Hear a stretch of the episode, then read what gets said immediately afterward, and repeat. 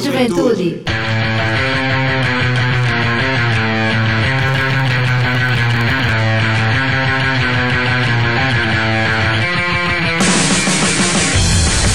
Boa noite, boa noite, Juventude Paraibana, muito boa noite. Está entrando no ar o seu programa, o nosso programa, o programa de toda a juventude da Paraíba, o Fala Juventude.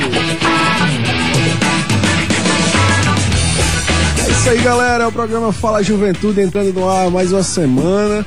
Hoje, dia 11 de maio de 2022. É, eu, seu amigo Web Corrêa, estou aqui muito feliz de mais uma semana estar com você nessa bancada do programa mais jovem do Rádio Paraibano, que é uma iniciativa da Secretaria Executiva da Juventude, em parceria com a empresa paraibana de comunicação, através da sua, da nossa, da querida Rádio Tabajara FM, deixando um abraço muito especial para você que nos escuta todas as semanas, é aqui no seu programa Fala Juventude, você que está agora indo para casa, está no ônibus, está no seu carro, você que é motorista de aplicativo, motorista de táxi, motorista de ônibus também, motorista de caminhão, você que está nos ouvindo aí de onde quer que você esteja, né, na sua casa. É uma satisfação estar com você mais uma semana nesse rolê massa do seu programa Fala Juventude. E, antes de mais nada, eu gostaria de dar uma boa noite muito especial ao meu companheiro de equipe, de bancada, meu querido Jonathan Jorge. Boa noite, meu amigo. Boa noite, Web. Boa noite a todos os nossos ouvintes, ao nosso amigo Ivan Machado. Nós já começamos o programa assim no pique, porque hoje Pois o programa é, tá pipado de coisas boas, viu? É isso aí, meu amigo Jonathan Jorge. Eu fico, assim, feliz demais de ter você como companheiro aqui no nosso programa. Né? Uma nova aquisição do programa Fala Juventude que tem dado certo, né, cara? Pois é, tem, dado sido certo, graças a Deus. uma parceria bacana. É, esses últimos, essas últimas semanas que você tem estado conosco. É, e, claro, sempre é, representando a cara desse programa, que é um programa voltado para jovens, né? E você que traz essa sua alegria. Uma boa noite muito especial, meu amigo Ivan Machado de Lima, o nosso maestro do programa Fala Juventude, que não é, né? Não é a nave do Transa Reg. A nave que ele comanda aqui não é a nave do Transa Reg, mas ela é tão boa quanto. Inclusive, em homenagem ao Transa Reg, eu queria hoje fazer uma homenagem a toda a, massa regueira, ao meu amigo Dado Belo, dedicar essa música aqui agora para ele, porque hoje é o Dia Nacional do Reggae. Ihu! É, e aí, meu amigo Ivan Machado, eu queria que você colocasse aí um pouquinho dessa música, Novo Dia e Ponto de Equilíbrio, como uma mensagem para nossa nossos ouvintes que nos escutam agora nesse momento, estão voltando para casa e precisam dessa energia boa. claro, o programa Fala Juventude traz e também o Transa Reggae aqui na Tabajara.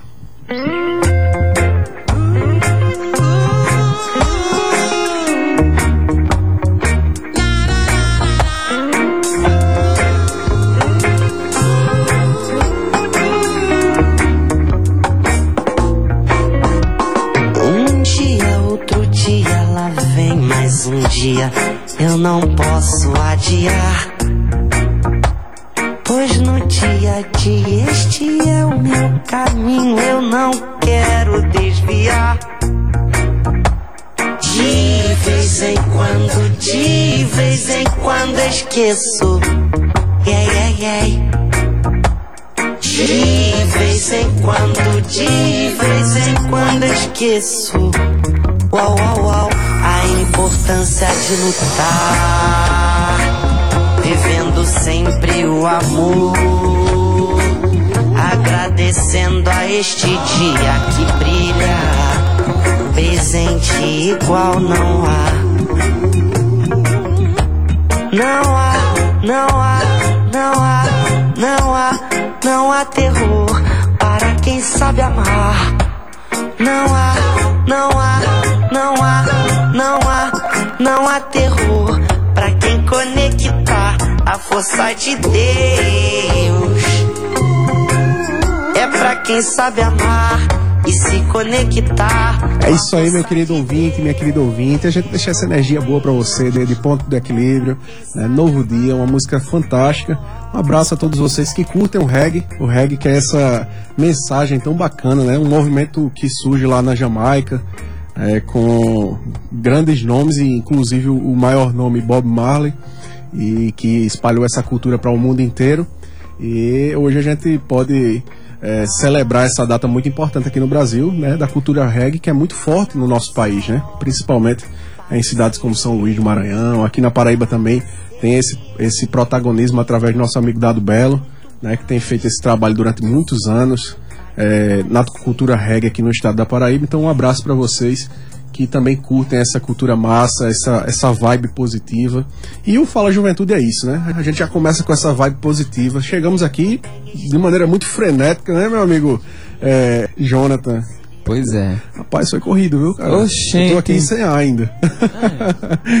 tô, eu tô meio sedentário e aí, infelizmente, né, fiquei um pouco sem ar nessa corrida aqui para chegar na Rádio É. Tabajara. Para os ouvintes que ainda não me conhecem pessoalmente, eu só tenho uma frase que eu sempre falo: eu não tenho massa muscular para correr. Não tenho massa muscular, mas até que deu certo. Pois é, meu amigo. Mandar um abraço especial para a querida Jo Oliveira, vereadora da cidade de Campina Grande, que está indo agora para Campina, estava Ah. por aqui e disse que está nos ouvindo na estrada aí. Um abraço, Jo, já foi nossa entrevistada aqui. É uma pessoa muito querida também e que está sempre na luta pela juventude. Inclusive, ontem estava lutando lá na Câmara Municipal de Campina pela pauta do transporte público, viu, É João? coisa boa. Pois é, uma pauta que a gente precisa discutir aqui na nossa cidade também, porque muitos jovens Exatamente. necessitam de transporte público, estão pagando aí, é, inclusive, mais de uma passagem, não- praticamente não existe mais integração né, na nossa cidade e a gente precisa retomar esse debate. Então, parabenizar a vereadora Jo Oliveira e todos os jovens da cidade de Campina Grande que têm feito esse debate e fazer também esse debate aqui na nossa cidade de João Pessoa. Super importante, não, Everton, esse debate. Com certeza. Mas falando em debate, nosso bate-papo inicial de hoje também tem muita coisa bacana, né, pra gente trazer pra nossa juventude. Conta aí um Pois pouquinho. é, Everton, olha só. Nesta quinta-feira, amanhã, dia 12, vai dar início ao Orçamento Democrático Estadual. O Orçamento Democrático é uma reunião do governador com todos os secretários e com a população paraibana. Então você fique atento nas redes sociais do governo, certo? Vão ter reuniões incríveis. Amanhã é Souza e Cajazeiras, não é isso? Isso. Então aí, pessoal do Sertão, vamos todo mundo participar, porque isso também diz muito sobre a juventude paraibana. Com certeza, meu amigo Jonathan.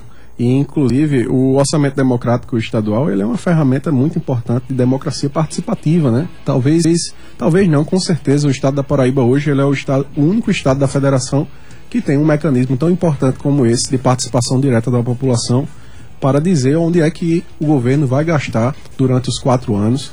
É, e isso é muito importante. E anualmente há essas plenárias. E agora vai acontecer. As primeiras plenárias estão sendo no sertão da Paraíba. Inclusive estaremos nos deslocando amanhã. Já saio daqui amanhã de 5 horas da manhã, junto com a secretária Madu Ayá, justamente para a gente poder fazer essas plenárias muito legais lá junto com o governador e com outros secretários do governo, claro, ouvindo as demandas da população, né? Exatamente. Então vai ser um momento muito legal. Você que é jovem, que nos escuta pela internet, né, que nos escuta aqui através da 105.5, a gente pede que você participe também de todas as etapas. Se você é de Cajazeiras, está nos ouvindo pela internet, de Souza, vá lá, participe das plenárias que vão acontecer aí no final da tarde, início da noite, lá na cidade de Cajazeiras e também na cidade de Souza. É, se você é daqui da cidade de João Pessoa, vai ter a etapa daqui de João Pessoa, você pode participar, inclusive vai ser lá na, se não me engano, é a última plenária, Vai ser dia 1 de julho. 1 de julho, 1 de julho. lá no ginásio Hermes Taurino, né, lá em Mangabeira. Então você que mo- mora em João Pessoa, que quer participar desse momento, que quer contemplar, quer dar sua opinião, inclusive, Levar suas demandas, né? levar suas demandas, você pode fazer isso pelo site do Orçamento Democrático Estadual. Você pode colocar lá suas propostas, mas você também pode fazer isso pessoalmente, porque o governo eh, dá essa possibilidade através do Orçamento Democrático Estadual. Então, Inclusive, eu tinha um tabu na minha cabeça sobre orçamento democrático estadual quando- e em 2018 eu tive a oportunidade de ir para poder representar os jovens do Colégio da Polícia Militar e através do orçamento democrático nós conseguimos uma reforma que não acontecia há mais de 10 anos no Colégio da Polícia Militar. Sim. Então é super importante a presença da juventude, então os jovens não fiquem acanhados não, viu? Vamos embora pra luta. Muito bem, meu amigo Jonathan. E importante ressaltar que a gente aprovou agora há pouco o Plano Estadual de Juventude da Paraíba, né? 10 anos, né? 10 Plano anos. decenal. É um plano decenal que a juventude precisa lutar para que esse plano, ele inclusive seja ressaltado durante as plenárias do Orçamento Democrático Estadual. Por isso que nós estaremos indo até lá, enquanto Exatamente. Secretaria da Juventude, né? Para ressaltar que nós temos um plano que a gente coloca em, em, em execução as propostas que foram construídas por, pelos jovens de todas as regiões do estado. Foram mais de 4 mil jovens que participaram entre novembro e janeiro desse ano das plenárias do Plano Estadual de Juventude. E a gente teve aí eh, muitas propostas legais que com certeza vão ajudar bastante o orçamento e o próprio governo do estado, né? Para que a gente possa ter políticas de juventude que sejam realmente efetivas e que tragam melhoria para vida da nossa, da nossa galera, né? Galera Com certeza. E tem mais novidade, não é isso mesmo, Everton? tem sim, meu amigo. Eu fiquei muito feliz com essa aqui, né? Porque é um cara fantástico, né? Que Ele é. é, é o- é o centro dessa notícia aqui, que já foi nosso entrevistado também, que é o Mestre Fuba, cara. Mestre Fuba, o criador da. praticamente o criador das muriçocas do Miramar. Isso. né? E ele teve a honra agora de ser nomeado eh, vice-presidente da Fundação Espaço Cultural da Paraíba. De ontem para hoje, o governador o nomeou como vice-presidente. E Fuba ele tem uma história, uma militância em prol da cultura do nosso estado e principalmente aqui da nossa capital muito forte, né? Durante muito tempo. E nada mais justo do que ter uma pessoa tão qualificada para estar ocupando um espaço desse, que é o espaço da vice-presidência da Fundação Espaço Cultural. É, ele já ressaltou, ele disse que foi pego de surpresa, né? Então, foi uma nomeação aí, o governador nomeou, e aí ele não sabia, mas ficou muito feliz. Vale ressaltar que Fuba ele foi vereador da cidade de João Pessoa, né? Durante dois mandatos. E foi inclusive uma das pessoas que criou é, a questão do Conselho Municipal de Cultura, né? Então isso é muito importante ressaltar, porque hoje a, a clássica de João Pessoa é muito forte e claro isso tudo diz respeito a essa mobilização, a essa força que a galera tem né, de se juntar aí e Fuba é uma das pessoas que tem feito isso muito bem. Também tem um projeto fantástico que é o 6 e meia que ele está querendo retomar, já anunciou hoje quando foi entrevistado. E ele tem um projeto que é muito massa, que quem está nos ouvindo, que gosta de dormir tarde da noite, é, é o projeto da menor live do mundo Eita. todos os dias, de meia-noite, Hum. ele vai lá tocar um pouquinho de música pra galera, de composições dele, é, e uma live no Instagram muito legal. E a gente sempre participa porque realmente as músicas são belíssimas, é, em composições inéditas que ele nunca, nunca publicou é, e que todos os dias ele está divulgando através das suas redes sociais lá na menor live do mundo. É apenas, acho que é coisa de um, de, de um a três minutos mais ou menos a live dele. É, Cantando então- uma musiquinha. É bem, bem se pequenininha animar, mesmo a live. Pra você se animar, que nem essas músicas das muriçocas, né? Quem conhece a música das muriçocas do Miramar, né? Então, mestre Fuba, estamos aqui externando nossa alegria de ter você como o nosso mais novo vice-presidente da FUNESC. Muito bem. E tem mais uma notícia que também nos anima muito, é que o governador João Azevedo eh, entregou 10 mil notebooks para professores e reabriu um edital contemplando novos professores na rede estadual de ensino, meu amigo Jonathan. É mais tecnologia, mais educação pra Paraíba. Foram 10 mil notebooks para os professores da rede estadual de ensino. Super um avanço super importante, né? A Paraíba sempre um passo à frente. Com certeza, e tudo isso faz parte do programa Paulo Freire, Conectando Saberes, que é um programa da Secretaria de Estado da Educação e da Ciência e Tecnologia, e que tem o objetivo principal de valorizar a prática docente. Né? São cerca de 50 milhões de reais que estão sendo investidos nesse projeto, e os notebooks serão enviados às 14 regiões de ensino do estado da Paraíba. Então, todos os professores das 14, co- 14 regionais estarão recebendo aí eh, os notebooks para auxílio né, na, sua, na prática docente, é justamente isso. Né? Eh, e fico muito feliz de ver que a Paraíba ela tem eh, se destacado nesse sentido. Né? A gente viu e tem destacado aqui no programa Fala Juventude que a Paraíba foi o primeiro lugar no Brasil, de acordo com, com a pesquisa que saiu agora há pouco, no ensino remoto, né? através do, do Paraíba Educa, da, do Espaço Prota e outras iniciativas. E agora a gente tem mais aí uma notícia muito bacana, né, que é essa dos notebooks que o governador está distribuindo com os professores da rede estadual de ensino. Então, parabéns à Secretaria de Educação pela iniciativa e parabéns aos professores, né, que agora vão receber esse material e vão poder, claro, ter aí eh, um material à sua disposição para poder dar aula com mais qualidade. Pois é, e aqui no nosso estúdio são 18 horas e 14 minutos e neste exato momento o governador João Azevedo está inaugurando, entregando o Parque Paraíba 3 lá no bairro do Bessa, mais qualidade de vida, né? Sempre pensando no bem-estar da população, então tá rolando agora e a partir das 19 horas vai ter um showzinho aí, um forrozinho pé de serra gostoso lá no Parque Paraíba 3, viu, Everton? Tá acontecendo Muito agora. bem. Show de bola, meu amigo. E o parque ficou lindo, a coisa mais linda do Você mundo. gostou? Eu amei. O parque é lindo, né? Lindo, grande. né, um espaço realmente para a família. O Parque Paraíba 1 ficou lindo. Eu morei lá um tempo, Ah. em frente. Tive a, a satisfação de ir para a inauguração na época, foi muito legal. Ah, teve a, a segunda etapa, né, que é um pouquinho mais à frente, lá do Parque Paraíba 2, e agora o Parque Paraíba 3, que eu acho que ficou muito mais bonito do que os outros dois, Pô, né? gente, Uma coisa bacana demais, cara. brinquedos para as crianças, então tá incrível. Tem até, tem, tem até balanço, pô. Oh, o outro não tem balanço. meu né? Então, amigo. fiquei muito feliz que eu vou poder ir lá um dia. Se o peso criança, deixar, né? né? eu me balançar lá no, no balanço.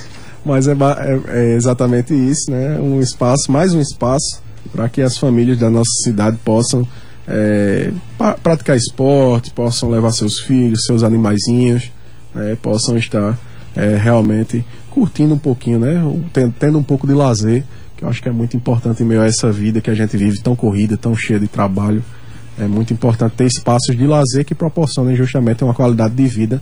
E aí o Parque Paraíba 3 ele vai justamente nessa perspectiva. Como você disse, meu amigo Jonathan, são 18 horas e 16 minutos. E a gente tem destaque para a juventude hoje? Claro que a gente tem, a gente sempre fala, toda quarta-feira que tem um Fala Juventude, a gente fala sobre o ID Jovem. Você que é jovem, que ainda não conhece, o ID Jovem é a, é a carteirinha, dos, a carteirinha de milhões né, da juventude. Vai lhe dar acesso a shows, a teatros, né, ônibus intermunicipais, você vai ter desconto, você vai pagar meia passagem.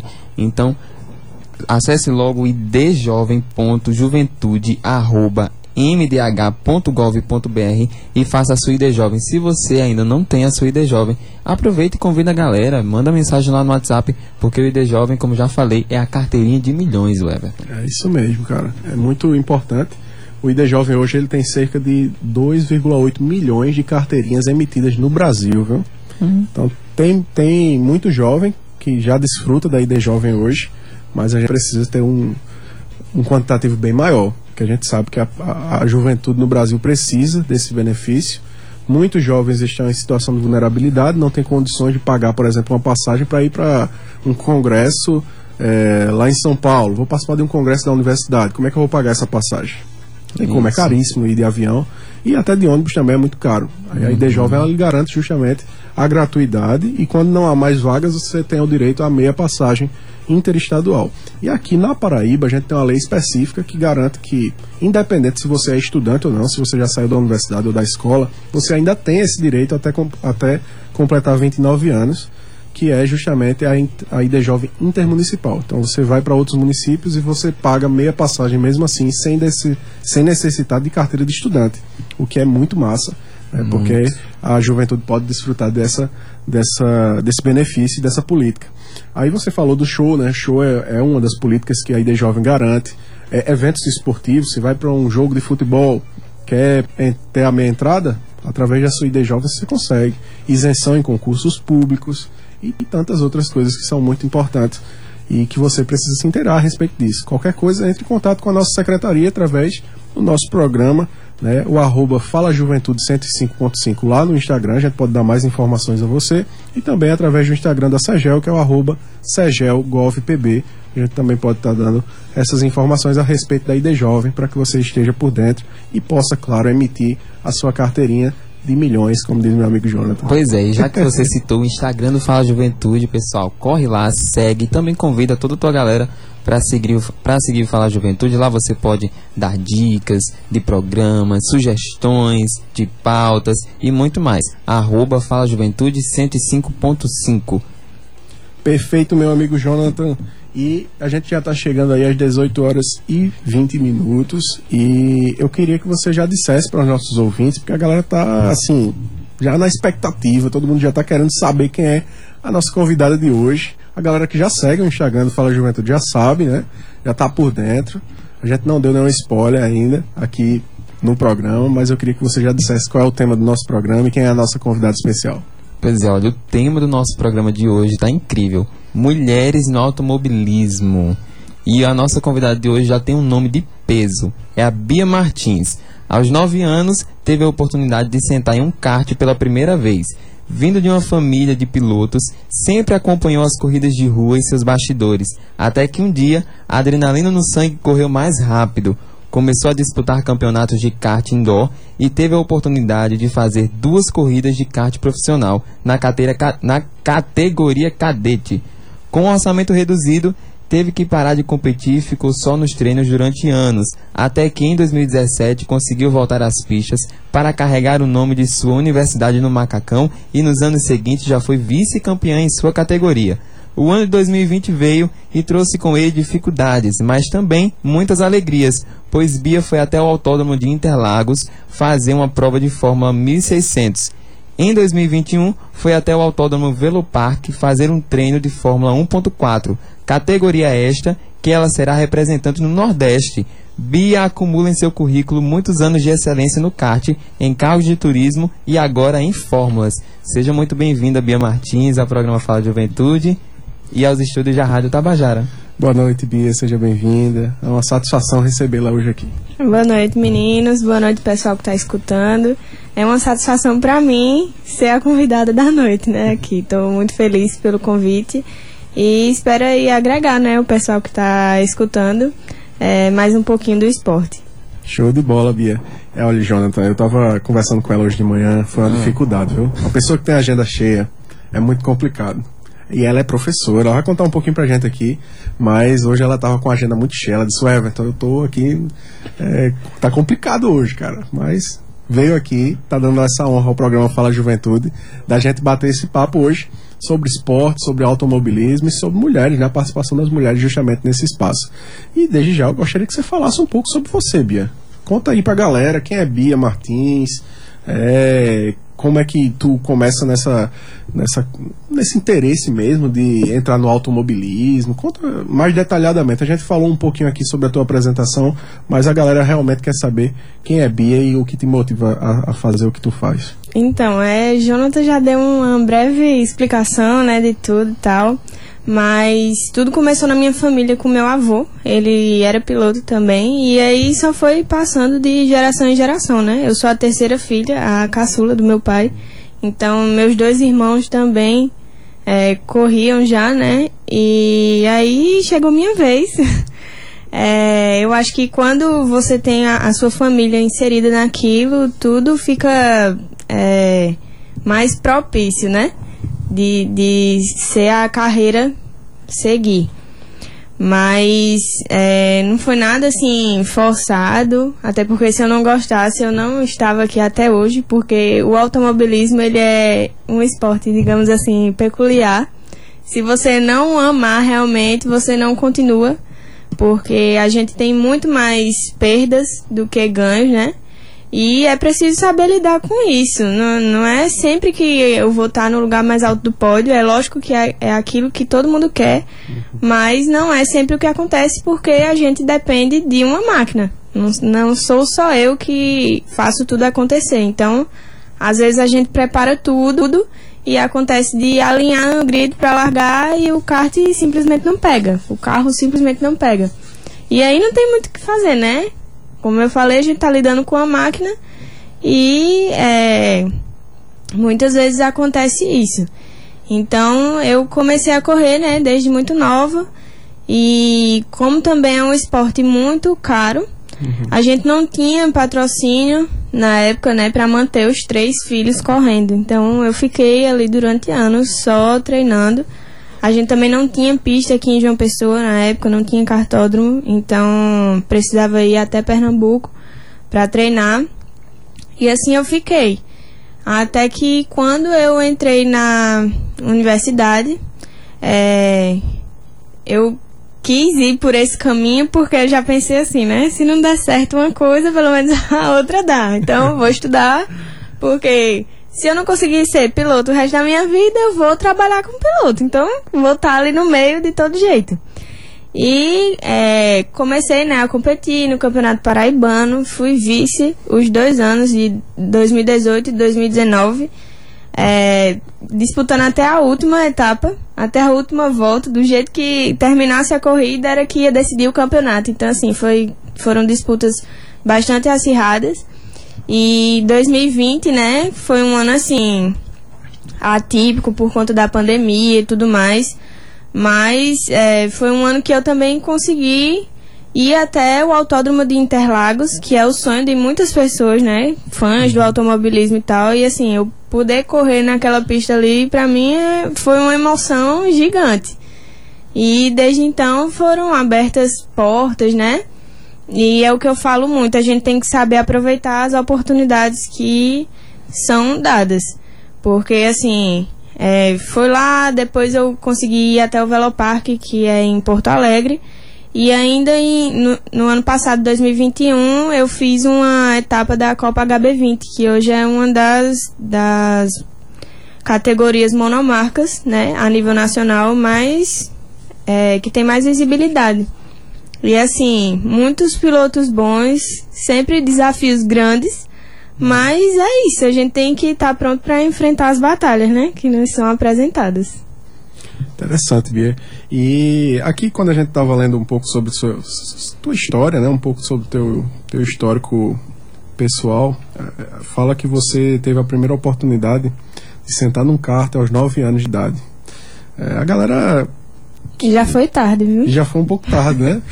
Mas a galera que escuta isso pela primeira vez diz: caramba, tem muita gente que vai achar estranho, vai dizer, pô, uma menina de 9 anos tá querendo correr em kart, quando isso muitas vezes é, é, tido como algo normal apenas para os meninos e para as meninas é reservado, sei lá, brincar de boneca, de isso. cozinha, de, de outras coisas, né? Que a, a sociedade se acostumou durante o tempo a, a ter isso em mente. Que, claro, não é também algo que se despreze, mas que não é só isso, né?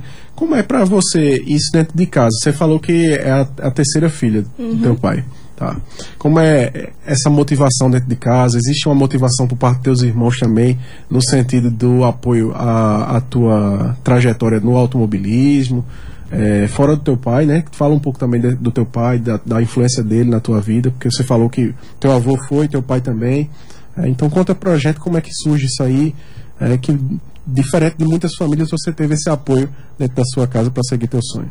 Então, é, dentro de casa sempre foi tratado com muita normalidade isso, porque, como eu falei, a gente sempre viveu essa realidade, né? Então, assim, foi só um esporte normal. Eu sempre fui muito do esporte, tanto que na mesma época eu fazia ginástica rítmica, eu fazia natação, fazia vôlei. E é, o kart até então seria apenas mais uma coisa, né? Só que foi o que acabou ficando. E é, eu sempre falo que quando me perguntam sobre inspirações, eu sempre falo que meu pai ele é a minha inspiração, porque como eu falei anteriormente, a gente sempre teve um orçamento muito reduzido. E, infelizmente, no automobilismo, é, às vezes o dinheiro fala mais alto. E, assim, fazer o que ele faz, o que ele fazia sempre com esse orçamento reduzido é coisa de se tirar o chapéu.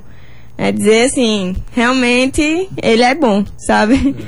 E como eu fui criada nisso, a galera do meio também sempre tratou com muita normalidade. Eu nunca tive, assim, problemas em relação a, a discriminação, né? É lógico que a gente é criado numa sociedade que culturalmente fala você não pode perder para uma menina, você é fraco se isso acontecer, blá blá blá. Mas é, quando a gente tá na pista, o automobilismo ele iguala muito porque todo mundo está ali nas mesmas condições. Então acaba que não é um gênero que vai diferenciar. Então, no começo os meninos eles ficavam, né, com raiva e tal, quando perdia, mas é, a gente tem que saber conquistar o nosso espaço dentro da pista e não é bater boca do lado de fora, é provar o nosso valor ali dentro. Quem é melhor vai vencer e ponto, e acabou. Exatamente. Pois é, e olha, e Bia já falou, né, que ela já sabe fazer muitas coisas ao mesmo tempo. e também Bia, ela é pós-graduanda em Medicina e Psicologia do Esporte e também atua como personal trainer. Eu queria saber como é que você consegue regular o seu tempo para conseguir fazer tantas coisas assim. Então, é bem corrido, né? Como o Eve falou no começo, é, eu estou em semana de corrida, então a partir de quarta-feira eu vou para o cartódromo e passo o dia todo lá. E saindo daqui eu já vou dar aula. Então foi um tempo assim bem apertado, mas ajustando as coisas dá para fazer, né? Como eu, como eu disse, é, minha intenção ao fazer o curso era para trabalhar com pilotos. Então é, eu terminei, me formei, já vai fazer um ano. E eu tenho um centro de preparo automobilístico aqui, que inclusive é dentro do, do, do cartódromo, voltado para a preparação física de pilotos, né? E o meu diferencial é que eu não tenho só minha formação acadêmica, mas eu tenho a minha experiência como piloto. Então, nisso aí a psicologia do esporte ela fala muito alto, porque são muitos aspectos que envolvem é, uma corrida, o atleta, a cabeça do atleta é diferente da cabeça de uma pessoa normal. Então, assim, você tem que saber lidar muito bem com isso. E nessas duas pós-graduações foi onde eu vi, assim, a melhor opção para me especializar, né? Realmente ser o diferencial na minha área. E você falou também a respeito da dessa questão de, desse espaço que você abriu para cuidar do, dos pilotos, né? E eu fico pensando, Jonathan, aqui, que além de tudo isso, ela ainda conseguiu ser empreendedora, né? Junto com o pai. Pois é. pois é, rapaz. É sobre pois isso. é.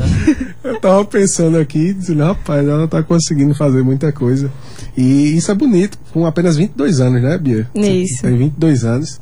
É, a gente imagina o, a, as possibilidades que os jovens têm hoje de construir tantas coisas, tantos caminhos é, dentro das suas, das suas vidas, né?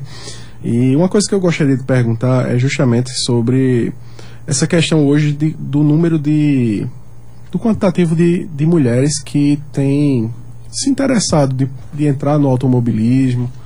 Como é esse cenário hoje aqui no estado e também em nível nacional? Que você que consegue ter esse diálogo em outros estados também. Existe aí uma, uma abertura hoje, as mulheres estão entrando mais, estão participando mais? Ou Bia Martins é realmente o nome do Brasil hoje é, entre as mulheres? Não, ainda não, ainda não. É, por acompanhar há muito tempo, né? é, hoje eu consigo dizer que realmente as mulheres têm é, conquistado seu espaço. Hoje a gente tem um número considerável assim de meninas. Não é como em outros esportes, é, mas é bem maior do que o que a gente tinha há, sei lá, cinco anos atrás. No ano passado, se não me engano, foi batido o recorde no Campeonato Brasileiro de 14 meninas.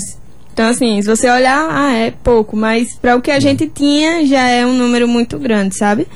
E aqui no Nordeste, a nível Paraíba, hoje só tem competindo eu e outra menina que chama Nicole, que tem 7 anos. Ela É, começou, começou agora. É, ela é piloto de motocross, inclusive. Hum. E aí migrou para o kart, né? Tá começando a fazer as competições dela in- interestaduais agora. É, a gente tem mais algumas meninas ali é, pelo Maranhão e Teresina, se não me engano. Mas assim, pra estar no âmbito competitivo, só eu agora. Uhum. E a nível nacional, a gente tem algumas meninas que participam assim assiduamente dos campeonatos, sabe? Eu, eu- esse ano agora eu tô indo trabalhar em São Paulo, no Campeonato Paulista lá, tô acompanhando alguns pilotos e eu consigo ver, né, já uma presença maior das meninas lá. Além dos campeonatos nacionais, que é quando concentra a, a maior quantidade, mas ali sul e sudeste a gente já tem um número bem legal e assim eu fico feliz né de, de ver isso crescendo porque elas estão conquistando o espaço delas né e mostrando mais uma vez que não, não tem diferença de uma para outra inclusive esse final de semana agora vai ter a estreia da Fórmula 4 brasileira e a gente tem uma menina só na categoria Aurélia e vamos ver, né? Torcer pra ela se dar bem. Vamos ver como ela vai se sair. Pois é, eu, eu vi que é, dentro dessa categoria profissional, tem, tem até na sua apresentação, você hoje é a, a- representante no Nordeste, justamente das meninas. Como é essa sensação de representar assim, como pioneira mesmo, a, as garotadas aí né, nessa modalidade? É uma responsabilidade muito grande, né? Porque, assim, é, saber que eu sou espelho para algumas pessoas, então eu tento mostrar sempre da forma mais leve possível, porque esse âmbito competitivo, ele realmente é diferente de, de algo assim cultural, recreativo. Uhum. Quando você parte para a competição, a pressão é bem maior, tudo é diferente. Por isso que eu gosto do, da parte da psicologia do esporte.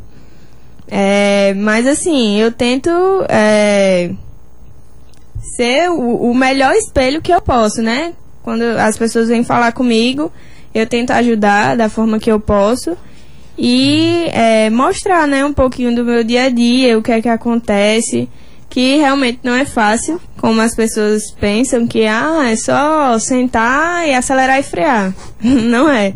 Tem muita coisa ali por trás que às vezes a gente não mostra nos bastidores, né? Uhum. Mas quem, quem tá ali um pouquinho mais de dentro sabe que não é só isso. É bem difícil. A gente passou por um período bem complicado, Bia, para diversos setores da nossa sociedade, cultura, educação, é, mas não foi diferente também para a galera do esporte. É, durante esse período da pandemia que a gente viveu, mais ou menos aí esses dois anos, e estamos vivendo ainda, né? A pandemia não, não acabou, mas a gente está conseguindo superar ela aos poucos. Como é que foi a tua vivência durante esse período com o automobilismo? Quais as principais dificuldades você passou? É, porque é muito difícil, né? Você que está ali no dia a dia, está acostumado a estar tá competindo e agora tá, tem que se isolar e não poder participar dos campeonatos, porque está tudo parado, como é? Conta pra gente. Exatamente. Em 2020, eu, eu nem competi no Campeonato Paraibano, Paraibano para você ter noção. É, a gente passou acho que mais de seis meses, né, com o cartódromo fechado devido à a, a, a, pandemia, mas é, na volta, assim, foi muito difícil por causa exatamente do apoio financeiro. Não ficou ruim só pra mim, uhum. mas pra todo mundo, né? Então eu acabei nem competindo no ano de 2020, mas em contrapartida eu consegui fazer o feito de ir até Interlagos, né? Sim. E assim, é claro que ficou bem difícil para todo mundo, mas aos poucos a gente vai se restabelecendo, né? E tentando fazer o, aquilo que dá. Uhum.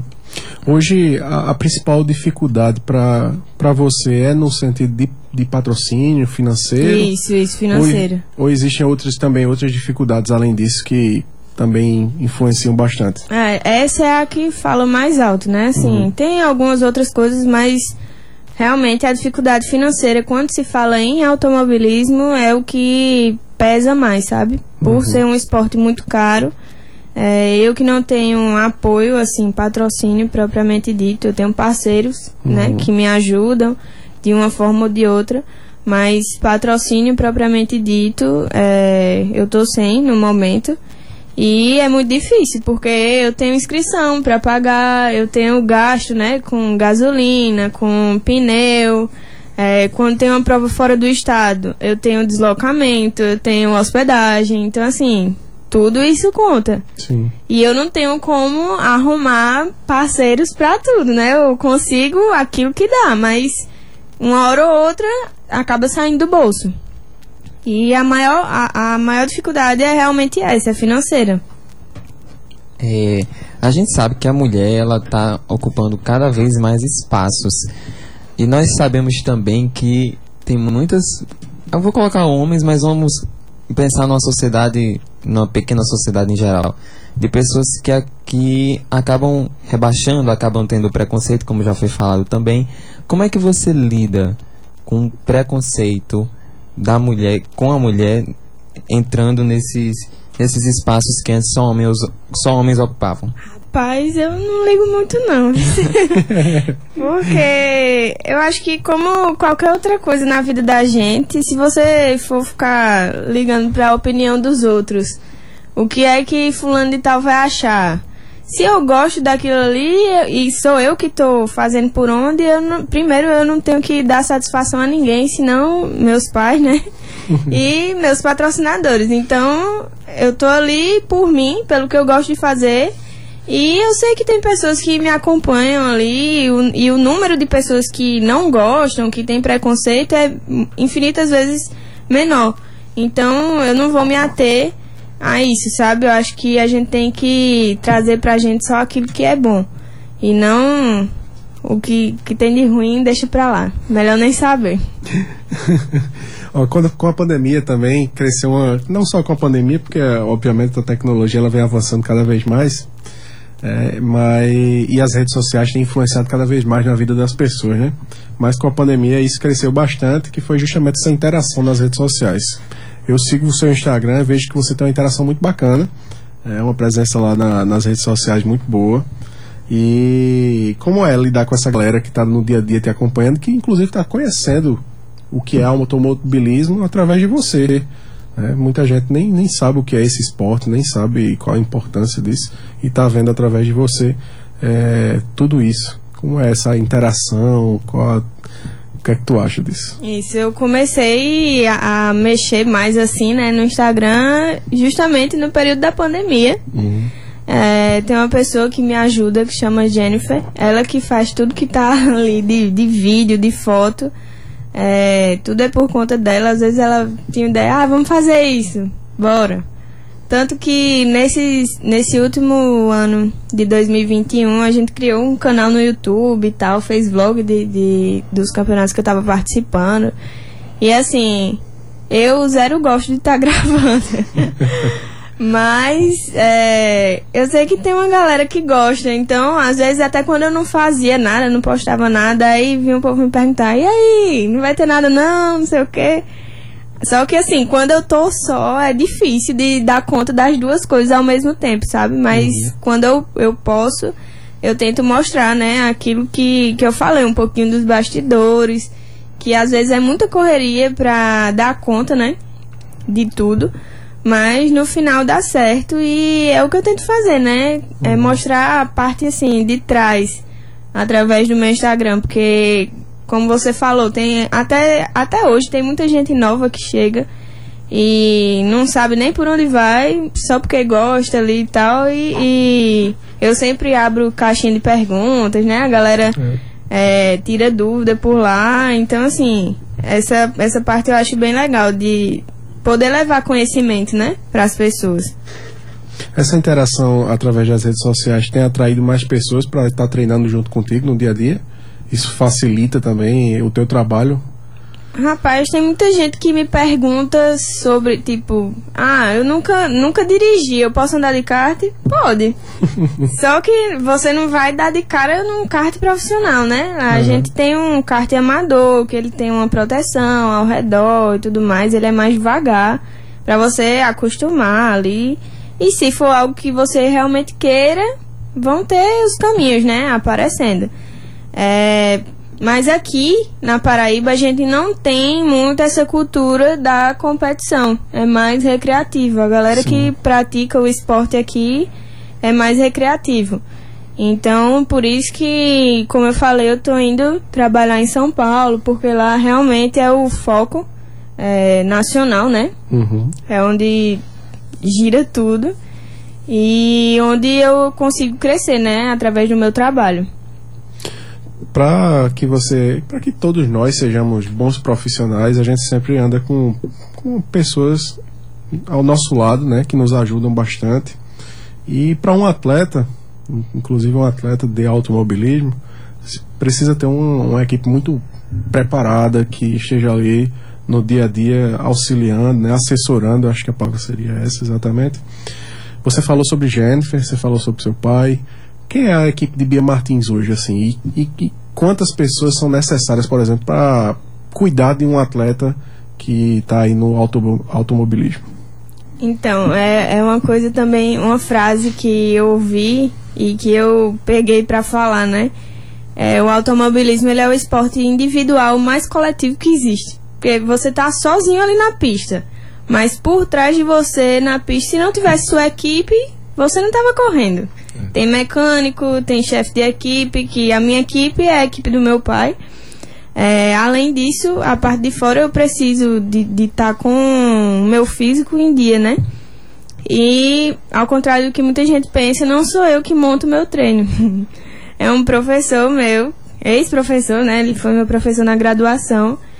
Ele é doutor em ciências da atividade física e do esporte, inclusive professor de psicologia do esporte também. Então, desde a graduação que a gente tem essa interação muito massa, né? Eu aprendi muito com ele, que é Rogério Lukvi, e ele que monta meus treinos. E eu também tenho uma médica agora, é, Taina, ela é nutróloga.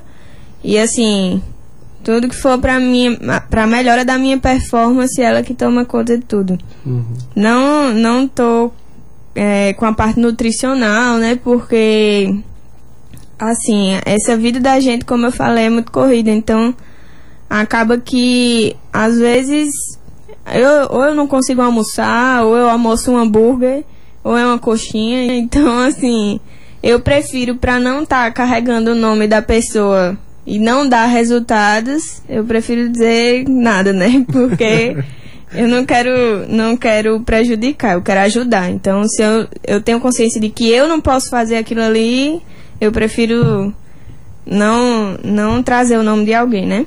Mas são essas pessoas. E fora isso tem, né? Minha mãe, a família toda que tá sempre por trás ali, é, torcendo. E pessoas que eu não faço nem ideia, né? Também. Uhum. Todo mundo. Às vezes eu recebo mensagem no Instagram assim que eu não tava nem esperando, sabe? Gente lá não sei aonde, dizendo, ah, que você é minha inspiração, não sei o que, menino, eu sou, sou nada aqui. e a pessoa tá falando isso pra mim, é bem gratificante, né? Bacana demais. E, olha, ela tá, ela tá contando um relato, Jonathan, de que ela tem sido um espelho para outras pessoas e até inspiração, né? Chega, chega mesmo esses relatos nas chega. redes sociais. Mas qual é a maior inspiração, claro? fora seu pai, que você já falou, seu avô, qual é a mais, maior inspiração dentro do automobilismo, do esporte, para você que você olha ali e diz, caramba, eu quero correr igual essa pessoa, quero ser igual essa pessoa? Falando de nomes conhecidos, né? Eu acho que um que todo mundo conhece é Rubinho Barrichello. É, às vezes as pessoas tiram muita piadinha com, com ele e tal, mas eu tiro o chapéu para ele como pessoa, como piloto. Ele é um cara humilde e que até hoje, com seus 40 e poucos anos, acelera e ganha dos meninos na estoque, que não é uma coisa fácil. Se for andar de kart, ele ganha também. Então, assim, o cara anda demais, sempre andou. E eu acho ele um cara do caramba. Que é realmente, eu me inspiro nele. E se você encontrar ele andando pelo cartódromo, pelo autódromo, for pedir uma foto, ele não vai lhe negar nunca.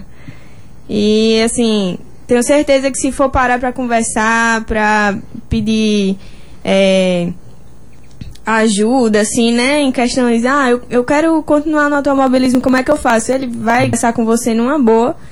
E a, realmente, né, a parte dele como piloto, eu acho ele excepcional. Massa. Tem muita sorte Fórmula 1, né? Ah, Ivan falando que não tá com muita sorte na Fórmula 1, não, né? Isso aí, Ivan. É, mas tá dando sorte na Stock Car, como Pois é. Então, cada um tem o seu espaço, né? Pois é. Acho que é isso. Bia, eu, tenho, eu gosto muito de imaginar. Às vezes lá em casa o povo acha que eu sou doida. Mas eu sou mesmo. Eu gosto muito de imaginar, trazer figuras. Se, imagine que se tivesse agora uma menina de 15 anos na sua frente querendo correr, querendo participar, mas ela não tem nada a não ser o sonho. O que você diria para essa pessoa? Vá atrás das suas coisas, minha filha, porque eu fiz assim, então, do mesmo jeito, eu, eu tenho, claro, que a vantagem de, de minha família estar dentro do esporte, né? Mas como eu falei, eu não, não tenho um patrocínio para bancar tudo isso. E se eu, eu não vou falar aqui de valores, mas se eu falasse, você ia dizer, caramba, realmente não tem explicação. Mas é, tudo na minha vida que eu consegui foi com muito esforço. É, eu, eu estudei na faculdade, eu fui atrás de conseguir uma bolsa como atleta. Então, assim, tudo, todas as parcerias, tudo foi com muito suor, muita correria e, claro, é, treinando para trazer os melhores resultados. Então, se você tem um sonho e não faz nada para ele, você vai morrer com esse sonho. Mas se você tem um sonho e você vai atrás, vai buscar os caminhos que tem. Ah, como é que eu faço? Ah, você tem que ir em fulano e tal, você tem que treinar, você tem que fazer isso, fazer aquilo. Então, vai correr atrás do que você pode e que com certeza as portas vão se abrir. Se você fizer a sua parte, eu tenho certeza que começa a dar certo.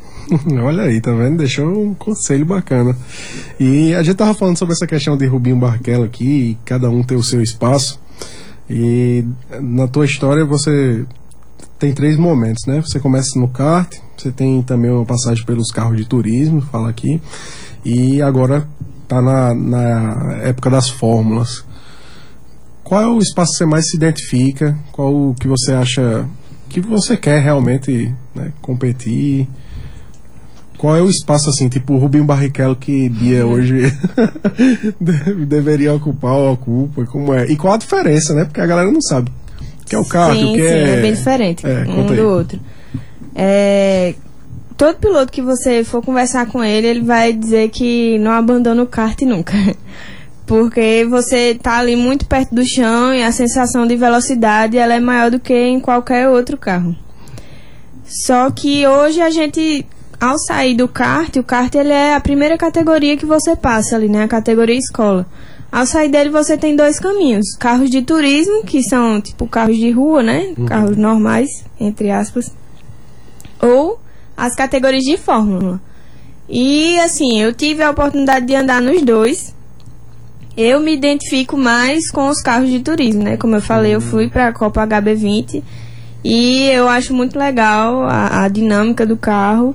É, queria ter conseguido, né, fazer a temporada esse ano, mas não foi viável. Não sei se ano que vem, talvez. Estamos aí na luta, né? Mas eu gosto muito dos carros de turismo. É, os fórmulas que eu andei foram as categorias iniciais de fórmula, né? Não, não foi nenhum Fórmula 3, Fórmula 4, não. Mas deu para ter uma noção do que é e, e hoje eu prefiro turismo.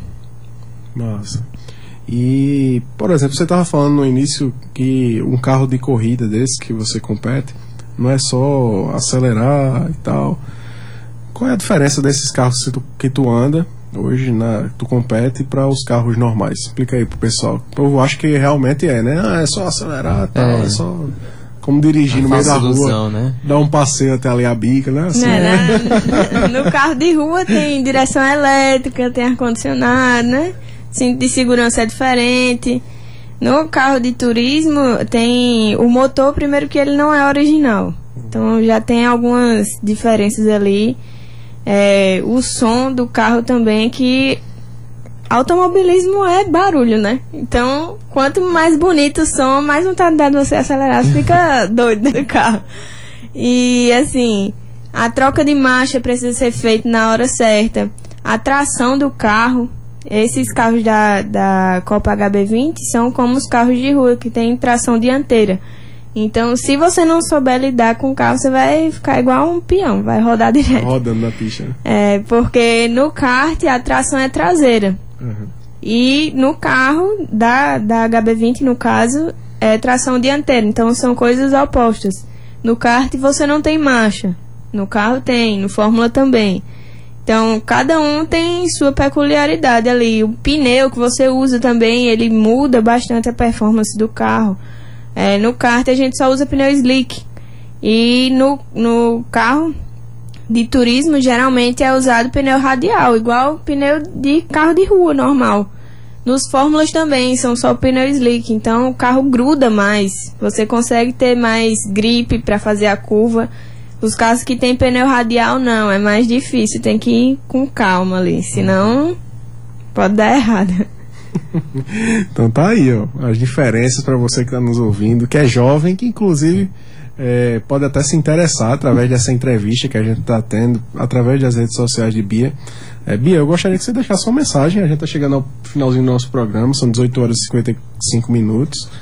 Eu queria que você deixasse uma mensagem para a nossa juventude que escuta o programa, para todos os ouvintes, né? E falar, tipo assim, é, para essa galera que muitas vezes se sente desestimulada, para as mulheres, né? Porque a gente tá- trouxe o tema do programa justamente focado nas mulheres, mulheres e automobilismo, para as meninas que querem entrar nessa nesse meio do esporte, né, que é o automobilismo. Qual é a mensagem que você deixa para eles aí ou para elas? E também já divulga suas redes sociais. Primeiro eu agradeço, né, pelo convite mais uma vez. Foi muito legal esse bate-papo aqui hoje. É, a galera que estava escutando uma hora. é, obrigada também vocês. E é aquilo, né? Se você tem um sonho, vá atrás de correr. É, faça a sua parte, que com certeza as oportunidades vão vir. Isso não só para o automobilismo, mas para qualquer coisa na sua vida. Se seu coração bate mais forte por aquilo ali, não desista e vá atrás, que uma hora você consegue. Pode demorar, mas uma hora você consegue. E quem se interessar, né, pelo, pelo assunto, meu Instagram é biafmartins, com underline no final. Tenho um canal no YouTube também, Bia Martins. De vez ou outra eu tô soltando um vídeo por lá. E no Instagram eu falo mais, né? Mostro mais meu dia a dia. E é isso. Qualquer coisa pode falar comigo por lá que uma hora eu vejo e respondo. Celebridade é assim, né, gente? Pois é. Vocês sabem disso, né? e quem É, quer. É porque às vezes chega muita notificação de uma hora pra outra, aí eu não vejo. Aí eu só vou ver muito depois, mas eu respondo. E quem quer treinar? Quem quer dar uma olhada lá no treino, quer ver Bia correr, como é que faz? Então, aí a gente vai ter corrida agora, né? Sábado, terceira etapa do Paraibano. Quem quiser ir assistir é o dia todo de competições que vai estar rolando lá no Circuito Paladino. Começa mais ou menos umas 9 horas da manhã e vai até a parte da tarde. Lá tem toda a estrutura de restaurante e tal, se quiser passar o dia, né? É muito tranquilo. E fica localizado lá no Conde. Quem quiser ir assistir e torcer por mim, viu? Vou agradecer. Tá feito o convite. Muito obrigado, Bia, mais uma vez. Obrigado a todos os amigos e amigas, família de Bia, todos os ouvintes que estiveram conosco aqui no programa Fala de Juventude de hoje. Rapidinho, meu amigo Jonathan, qual a programação cultural de hoje? Olha só, nessa sexta-feira, sexta-feira 13, mas é sexta-feira de coisas boas, viu? Tem revoada acústica com seu Pereira na General Store às 19 horas. Às 10 horas tem tributo às bandas Guns N' Roses e Metallica pelas bandas Puppets e Gunners no After Pub. Pois é, e tem mais spoiler da semana pra você. Já no sábado, a programação começa no Sabadinho Bom, na Praça Rio Branco, a partir das 12 horas. E às 20 horas tem show do Dia Internacional de Combate a LGBTQIAP+, fobia. É isso aí. E deixar uma frase da semana pra você se inspirar, que é de Ayrton Senna. Abre aspas. Vencer sem correr riscos é triunfar sem glórias. Fecha aspas. Agradecer a nossa diretora presidente da empresa paraibana de comunicação na NH6, ao diretor de rádio e TV da EPC Rui Leitão, ao gerente de rádio Fusão Berlim Carvalho, trabalhos técnicos meu amigo e mestre Ivan Machado de Lima, podcast do Fala Juventude Calneu, uma música de abertura Banda Pau de Darim Doido, produção e apresentação do Fala Juventude, o Evo Correia e Jonathan Jorge, direção do seu Fala Juventude, eu, seu amigo Everton. Até semana que vem. Um beijo, valeu. Fala Juventude.